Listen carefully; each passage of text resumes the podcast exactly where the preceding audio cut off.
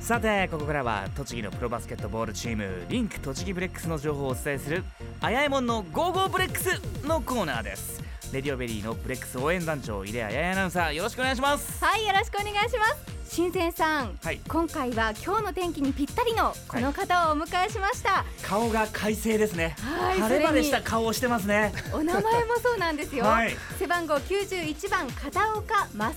治選手正治は大きく晴れると書くんですよ素敵なお名前ですよね、初めましてはじめまして。よろしくお願いしまよろしくお願いします井よ出ろさしんくおは願いしますはい、すもう初めましてではないんですよねもう何度も何度もお会いしてます、たまに夢の中でもお会いしますよ ね。そうっすね。苦そ笑いのをいたたんだびきにま目しがたハートになってるというわけ ですか気をええ つけてくださいね大丈夫ですよ変なことしないですからはい よろしくお願いしますお願いいたします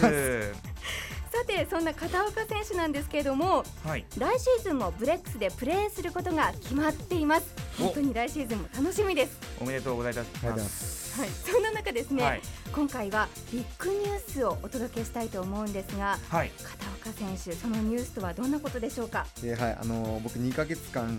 アメリカでバスケットしてくることになりまして、はいということは、はい片岡選手はあの田臥選手に次ぐ NBA の選手の誕生ってことになるわけですかまあ入って言いたいんですけどね、ちょっとというわけでは、まだ違うんですね。ないんですよね、はい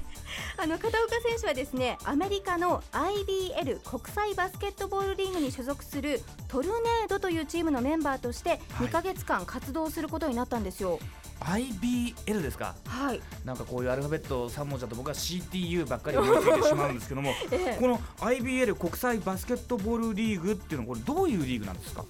で、まあ2004年からまあはいスタートしたリーグで、はい世界中からまあいろんなチームとか選手とかが集まってはい、やるまあプロリーグですね。えうん世界中から集まってくるんですかはい。これ現在あのチームってのは何チームぐらいあるんですかまあ20チームぐらいっていうのを聞いてます。はい。じゃあそのブレックスがチームとしてそのリーグに参加するという形ではなくて、はい、違いますね。片岡選手が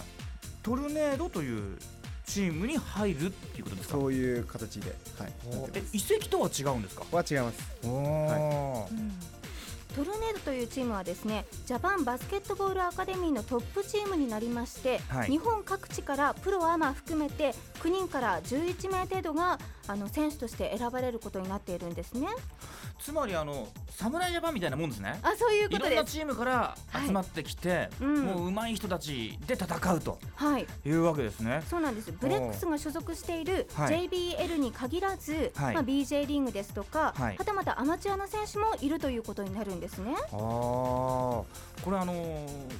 出身が違ったね人たちが集まるわけですけども、こう仲違いとかない大丈夫ですか中高いですか。はい、うんあの侍ジャパンでもね、はじめスポーツ新聞とかにこうは誰いと誰かがこう仲悪いとかありましたけど、そういうのはないですでかも誰が来るのかも分かってないんで、はいうんそそういうのも全然分かんないです。まだ本当に最近発表されたばかりのビッグニュースなんですけれども、はい、まあ、これからね一つのチームとして戦っていくわけなんですけどもね、はい、今回その10名程度に選ばれたということで、うん片岡選手今どんな気持ちなんでしょうかね。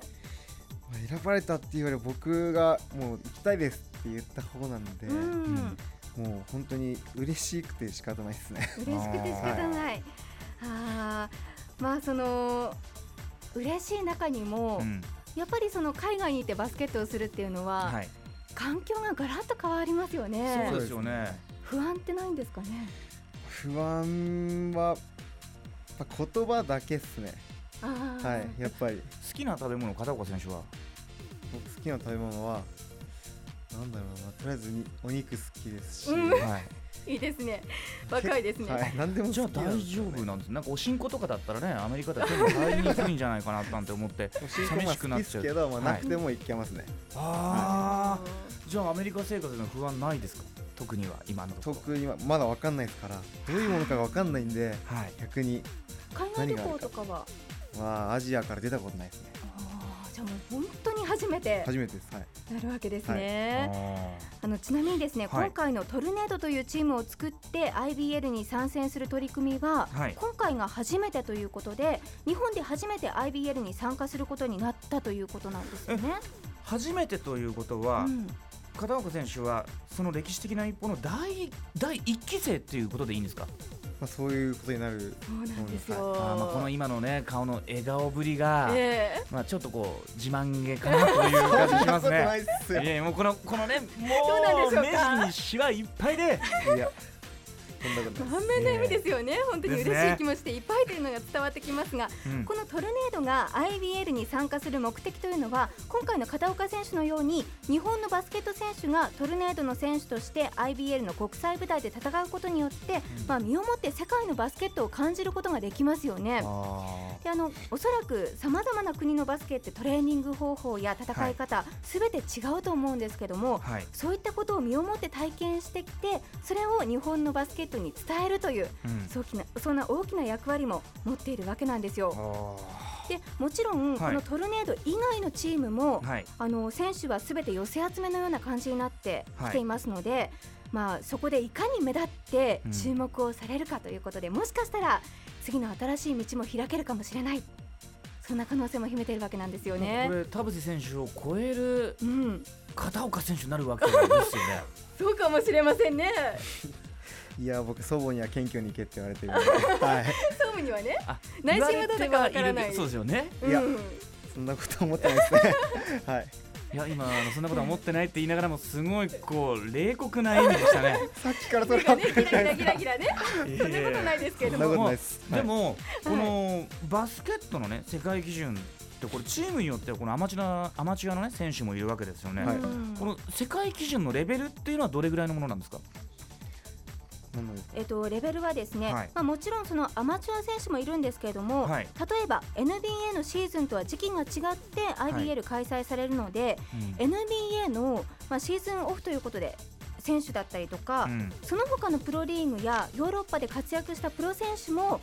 シーズンを終えて参加するという場合もあるんですよ。じゃあ世界の強豪がそこに集まってくるというわけですよね。うんじゃあレベル相当高い選手いっぱいいるんじゃないですか。そうですよね、あのカナダや中国からもシーズンを終えた選手が参戦するとい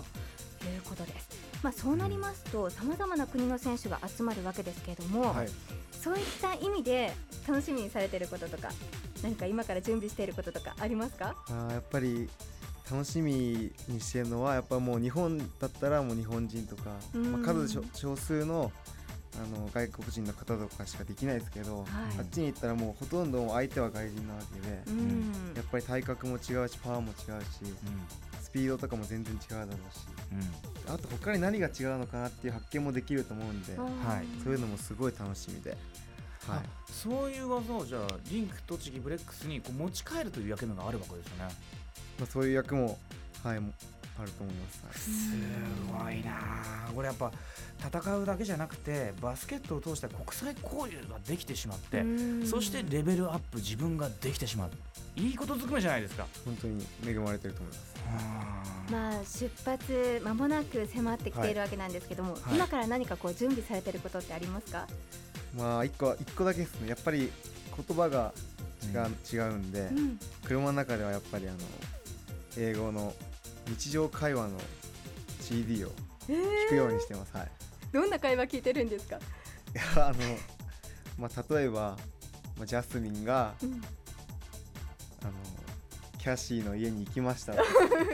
そこでの会話が繰り広げられるんですよ CD ではあのーそれは仮にその教材に出てきてる人の名前ですねジャスミンっていうの はね。 そうですそうです、はあーはいえーえーえーい、そうかじゃあちょっとあの井出さんのことを英語でなんかこう紹介してください。僕無勉茶ぶり強ですね中なんであ勉強中なんで帰ねってきたらはい話しもまうペラペラでじゃあ She is not beautiful すいや僕それは分かりますよも うはいっていうのはちょっとなしですね。あの一つ余計だったじゃないですかね、はいあそうでノーすかトっていうのがね、わかりました。わかりました。まあ、あの英語もじゃあ頑張って、あのこちらね2ヶ月間あの頑張ってきてください。はい、はい、ははいい、頑張ります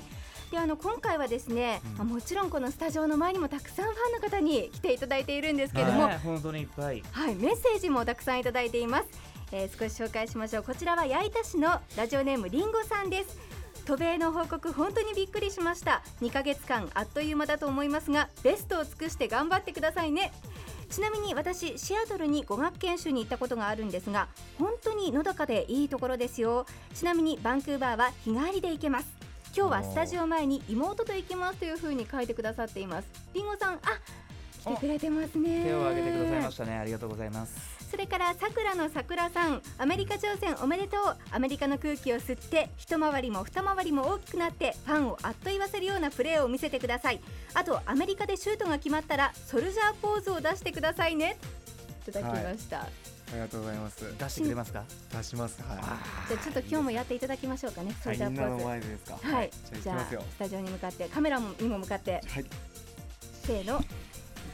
はいやっていただきましたいつもこう結なります構ねこれラジオ的には地味でしたね今ごぜひあの気になった方はねホームページなどで確認してみてくだ覧さいくださいはい。あの片岡選手は最初にも言いましたが、うん来シーズンもブレックスでプレーすることが決まっていますので今回のね研修として多くのことを学んでブレックスにまた伝えてください、はいではですね渡米前の最後のチャンスになるかもしれないのでぜひファンの方に向けて一言メッセージをお願いできますかえー、そうですねあのーアメリカに行くということとあと来シーズンもブレックスでプレーできるということで本当にもう嬉しい限りです